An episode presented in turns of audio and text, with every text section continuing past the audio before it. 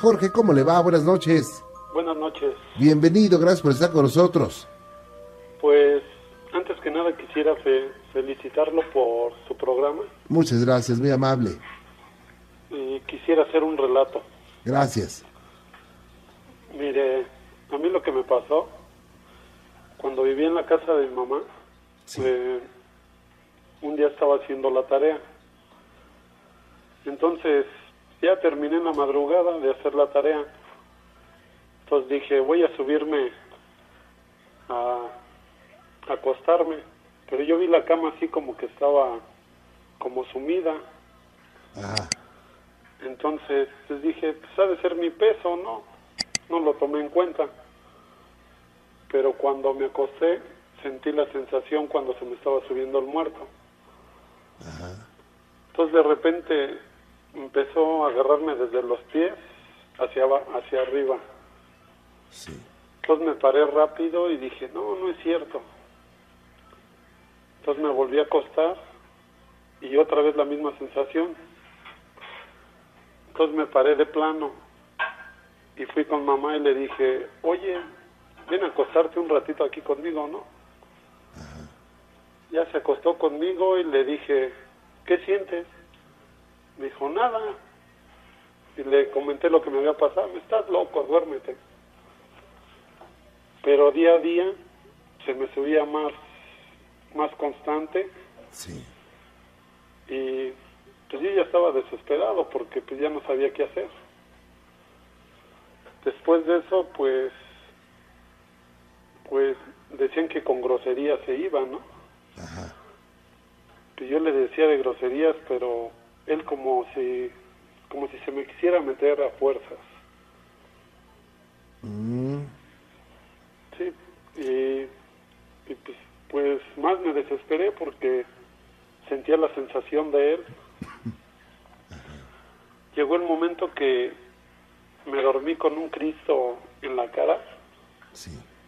y del Cristo para abajo no me dejaba mover, pero del Cristo para arriba sí me podía mover. Pues ese es mi relato, Juan Ramón. Oiga, ¿y esto cuándo se fue? Mm, Lo que pasa que sin querer, yo me salí ahí afuera de mi casa y, y un día pasó un señor, un viejito que yo no conocía. Y pues empezamos a platicar, yo nunca lo conocía y le platiqué esto porque pues ya ve que a uno lo creen como loco. Y me dijo, pues yo tengo una señora que cura, que hace limpias. Entonces en ese momento me dice, vamos. Y pues sí me entraba desconfianza porque yo nunca me ha gustado ir con esa gente. Entonces me dice, vamos, que no sé qué. Y cuando íbamos para allá, sentía una pesadez en los pies. Pero una pesadez que no me dejaba llegar ahí a donde íbamos. Entonces llegó un momento que le dije que, que no, que mejor me regresaba.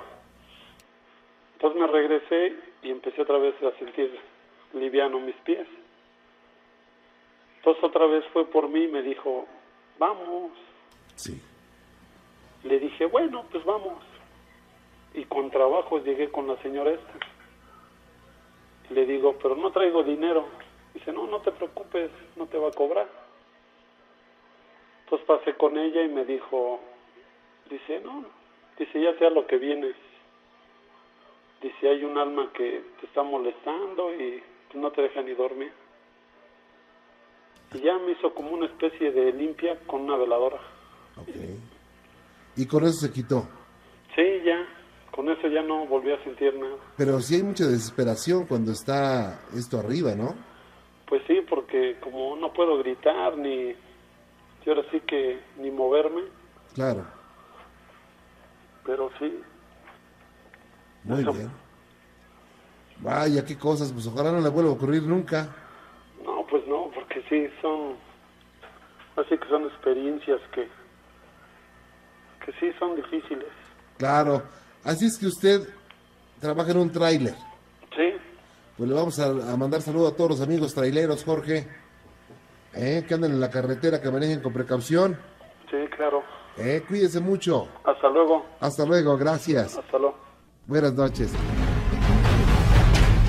Juan Carlos, buenas noches, ¿cómo estás? ¿Bien? Buenas noches, licenciado. Gracias, muy amable, estamos para servirles. Mire, la historia que le voy a relatar, licenciado, es algo así como media chistosa porque esto me pasó hace como unos tres años.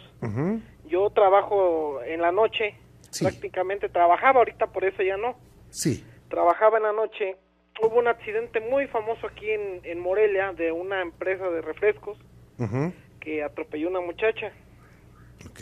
Entonces en ese lugar, yo ese día estaba lloviendo en la noche, iba yo y me hace la parada una muchacha totalmente vestida de blanco, pero no traía sombrilla. Y se subió adelante y me dice que... Ahí hasta me pongo nervioso. Este, y me dice que si la podía llevar a una colonia de Morelia. Sí. Pero la chava nunca salió, nunca subió así mojada, ¿no? Subió normal, como si no estuviera lloviendo. Entonces la muchacha se, se nunca se, nunca le vi la cara. Ajá. El pelo la tapaba. Entonces eh, y me dice que pa- sobre una avenida muy transitada, no sé si se conozca Morelia, Sí, ¿cómo no? Este, me dice que apunta a un lado y me dice, mire, este doctor me curó y porque yo tenía lepra. Dice, pero si usted va y pregunta por mí, él le va a, él le va a decir que yo estoy muerta. Al, mo- al momento de decir eso, quién sabe cómo el licenciado giró la cabeza y sí, ya me entró miedo. Y después la llevé a, uno, a una colonia que se llama, bueno, no puedo decir, mejor no digo, este, donde son las casas de Infonavit, son tres pisos. Sí. Entonces ella al momento de bajarse me paga y al momento de cerrar la puerta, ah, pero antes me dice que, que si podía pasar por ella a las 6 de la mañana, que porque ella era reportera. Ajá. Yo le dije que sí y me aventó tres monedas de 10 pesos. Al momento de cerrar la puerta, señor licenciado, ¿cuál viene siendo mi sorpresa? Que en menos de dos segundos Ujú. ella ya estaba en un tercer piso, en el barandal. Ah, caray. en el barandal a mí me entró mucho, no me entró miedo, dije, ah, yo todavía iba platicando con un amigo por radio Sí. y regresé a las 6 de la mañana y, y la estuve tocando y no, pues nadie salía licenciado. Este, estar la luz prendida cuando llegamos estaba todo apagado. Volví a tocar y salen las personas que viven en el cuarto, en el piso de abajo y me dicen que quién buscaba. Yo le doy el nombre de esta persona y cuál va siendo mi sorpresa, señor licenciado, que me van diciendo que esa mujer había muerto hace más de dos años. Vaya. ¿Qué pasó por su mente, Juan Carlos? No, no, no, no sabe cómo me puse. Como ahorita estoy así me puse, la verdad. Ajá. La verdad, después de eso, la soñé. La soñaba. Hubo gente que me ayudó Sí. a localizar su familia. Pero la soñaba, me decía que la ayudara. Y, y pues no, hasta que no llegué con la familia, gracias a estas personas que me ayudaron. Ok. Y ya le di el mensaje de ella. ¿El mensaje cuál era? Pues que no estuvieran, que no le lloraran, que no estuvieran tristes. Ok. así, pero de ahí para acá ah, se han suscitado muchas cosas, la verdad, muchas, muchas cosas raras, la verdad, cosas raras aquí en, en su humilde casa. Gracias. A partir de ese Ajá. asunto. Ajá. Y a partir de ese asunto ya eh, no trabaja de noche. No, ya no, no, pues ya no imagines. Y luego aquí tan Morelia tan que cuentan unas cosas que se sube una mujer, que, se- que se les aparece el charro, Sí. que se aquí en pleno centro histórico de Morelia, Ajá. Bueno, con decirle que ahorita la novedad acá es que dicen que, que en la noche, al- entre las 2, 3 de la mañana, se oyen los gritos de las personas que murieron en la explosión del 15 de septiembre. Ah, ok. Qué lamentable hecho, ¿eh? La verdad De las granadas, ¿no? Sí, sí, la verdad que sí. No, no, qué cosa. Y, y bueno, también esto, no sé si le pueda contar algo rápido. Sí, claro, por supuesto. Este, después de que se generó ello, eso, yo la veía a ella en sueños y yo Sí. platicaba con ella. Ella se llama Natalia. Eh, era una reportera de un periódico muy famoso. Ajá. Ella me dijo que iban a suscitar cosas muy muy extrañas, muy muy raras. En eso que iba a venir la muerte de un familiar. La verdad, la muerte de, de un familiar. Entonces, pero lo más extraño es que al morir ese familiar que es la mamá de mi, mam- de de mi mamá, mi papá la ve. O sea, mi papá, mi papá ve la, a, a mi abuela en el cuarto. Pero a mi mamá no le da miedo y a nosotros sí. O- Y, hay- eh, o sea, sucesos muy extraños, la verdad, sí, de que, de que nos mueven las cosas. Por ejemplo, yo le dejo las llaves del taxi pegadas porque lo meto a la cochera Sí. y me amanecen en otro lado, tiradas en la sala. O sea, cosas muy extrañas, Qué cosa. la verdad. ¿Y qué han hecho para que se vaya esto? Hubo unas personas que, que me ayudaron, que hacían oración, Sí. este, hacían mucha oración y que y una vez me invitaron a un, ellos tenían un programa aquí en Morelia, Ajá, eh, no voy a decir su nombre, ajá. este, y una vez me invitaron a un, podrá llamarse control remoto, Sí.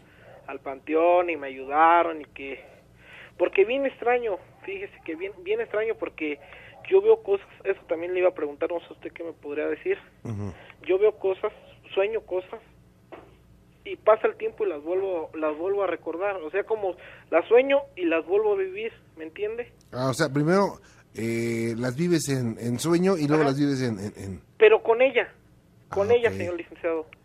Ay, con ella. Mire rápidamente le voy a platicar este Sí, yo no conocía la, la tumba en el panteón aquí en un panteón de, de la familia de mi novia.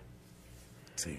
y una y yo en sueños me acuerdo que yo fui y, y así pues una vez que anduve trabajando en el taxi llevé un pasaje ahí y llegué a la tumba señor licenciado sin que nadie me haya dicho. Yo me acordaba del camino. Ajá. cosas que yo por ejemplo sueño y las vuelvo a vivir pero sin ella. Y no sé por qué o sea ya o sea eso pasó hace como tres años. No sé qué hacer la verdad yo estoy bien desesperado No, son varias cosas las que se pueden hacer. Eh, yo creo que hay que hacer más preguntas. Juan Carlos, te voy a comunicar con Gina para que haya más preguntas y pues sea más, más certero esto. Dios que me los cuide Igualmente. Cristian, buenas noches. Muy buenas noches, don Juan Ramón. Y estamos a Este, sus órdenes.